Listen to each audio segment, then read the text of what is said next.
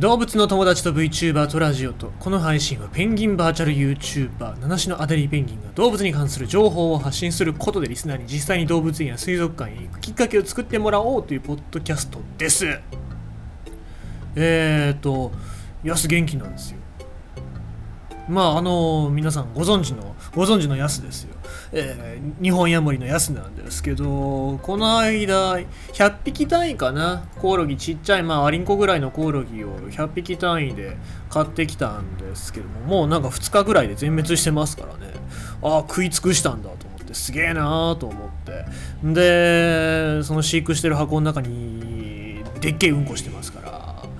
いや、すげえなーって思いつつも、なんか、こいつの食欲を賄いきれないなっていう部分もありますのでですね。本当はなんか夏ぐらいとかだったらさ普通にそういうの確保外行ってアリンコでも捕まえてくればって思うんだけどまあそういうわけにはいかないし今あんまりいませんからですね。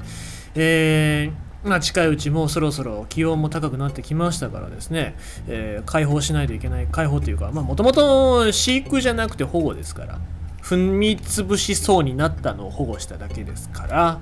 えー、お別れの時期だなっていう感じしてきますね。うん、でどこに放つかっていうのは考えててまあやっぱ家の中で見つかったから家の外の壁かなって感じですね壁長なんで。なんでですね、えー、今週の週末はヤモリ特集、えー、しようかなと思っておりますので、まあぜひぜひよろしければ皆さん見ていただければと思います。ヤモリの面白いところたくさん見れると思いますぜひぜひよろしくお願いします。結構ね知らないこといっぱいありますよ。身近な生き物ですけど見つけた時にわってなんか嬉しくなりますからね。知ってると。そんな感じでございます。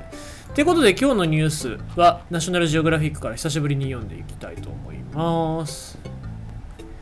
キングコブラ実は4種類だった。謎評解遺伝子から明らかに。爬虫類生類学者がたちが長年の間頭を悩ませてきた問題がある。それはヒマラヤ山脈のような到底乗り越えられない障壁によって隔てられたアジアの広大な大地に生きるキングコブラがどうして単一種なのだろうかというものだ。加えて体長5.5メートルにもなるこの世界最長の毒蛇がなぜ生息する地域によって姿や行動が異なるのかも不可解だった。これらの疑問がついに解明される時が来た。新たな研究によるとキングコブラは4つの種類に分けられるという。へキングコブラって1種類だけじゃないんですね。2021年の8月インド非営利団体カリンガ財団の生物学者でキングコブラの専を専門に研究するピ・ガウリ・シャンカル氏らはキングコブラには遺伝的に異なる4種類の系統があると学術誌に発表した。これらの系統は以下のように地域によって分けられる、えー、ガーズ西部。これがインド南西部ですね。でインドと中国。これインド東部と中国。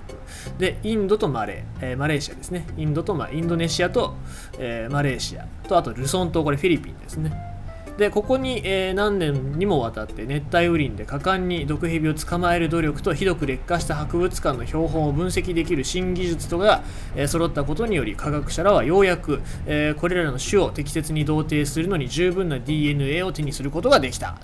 ということで、え、これがカエルやカメであればそう、えー、ことはもっと簡単だったでしょうと、え、シャンカル氏は言う。キングコブラではそうはいきません。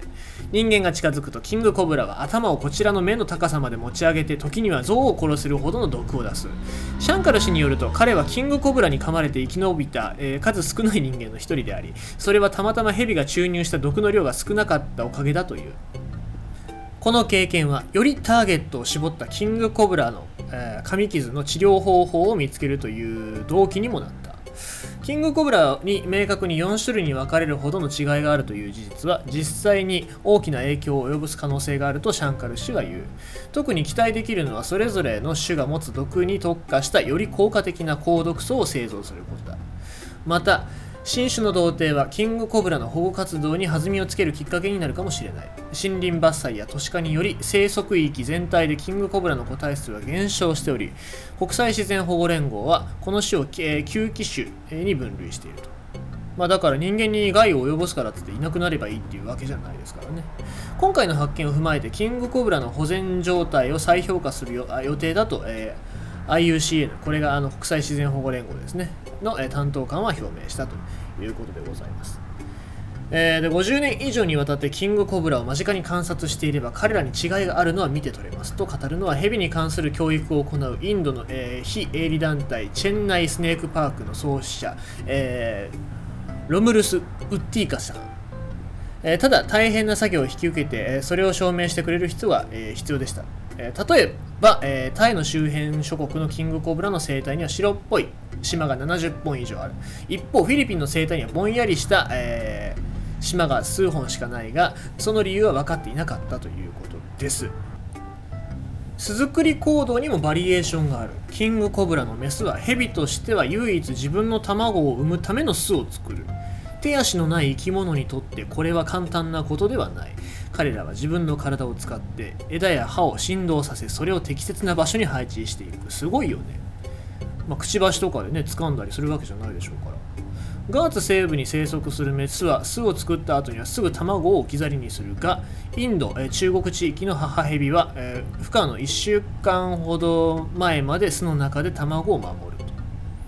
シャンカル氏はキングコブラに改めて注目が集まることで彼らに対する印象が変わることを願っている。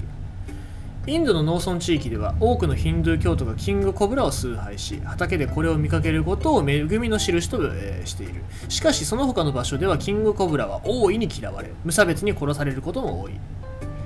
大げさな話がたくさんあるせいで人々はこの蛇を死ぬほど怖がっていますと、えー、ウッディーカさんは言う。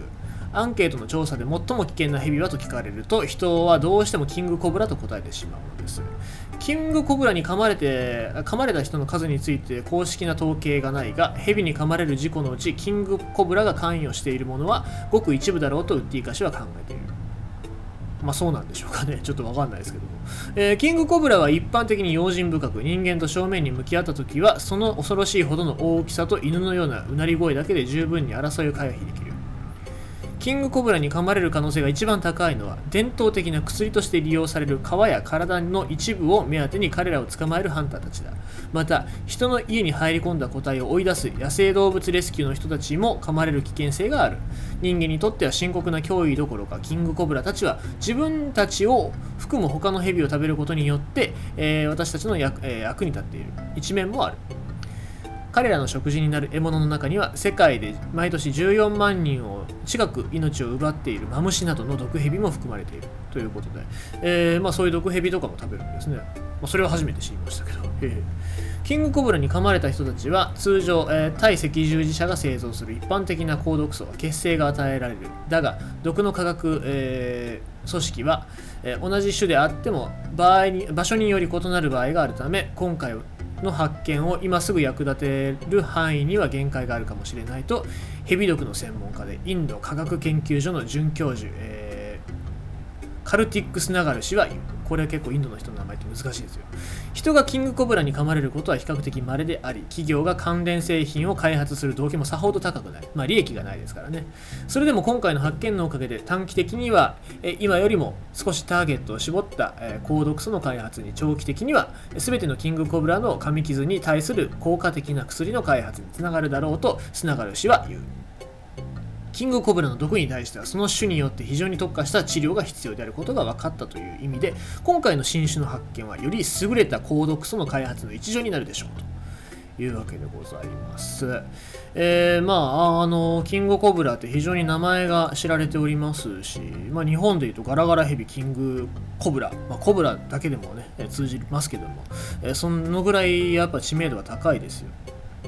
だからといって、まあ、キングコブラが恐ろしい生き物かっていうとそれはまた別の問題であってキングコブラなりに、えー、やっぱ役に立ってるというか人間の生活を守ってる部分もありますし、まあ、実際その神様の、え使いだったりとか神様として、えー、祀られてる、えー、崇拝されてるっていう部分もありますからですね、えー、そういう歴史的な部分も鑑みてキングコブラを見るっていうのが大事になってくるんじゃないかなと思います。日本で、まあ、悪いから害があるからっていうことで排除してしまって大変なことになってるって例で言うと、まあ、日本狼とかですよね。日本オオカミがいなくなったことによって害獣、えー、イノシシだったり鹿だったりっていうのが害獣とされてで日本の森だったり森林っていうのが健全な状態で守られなくなってきてるっていうそういう状況にもなってますから。やっぱりキングコブラがいなくなったら大変なことになるっていうのはまあ、今すぐではないかもしれませんけども後々分かってくることだと思いますからですね、えー、なんかそういう研究が進むことによってキングコブラ、えー、っていう生き物を守ることにつながっていけばいいんじゃないかなって思いますし、えー、まあ、それって日本のなんか他のことでも言えるんじゃないかななんて思ってます。ちゅうことでございまして今日のニュースキングコブラ実は4種類でしたっていうお話でございました。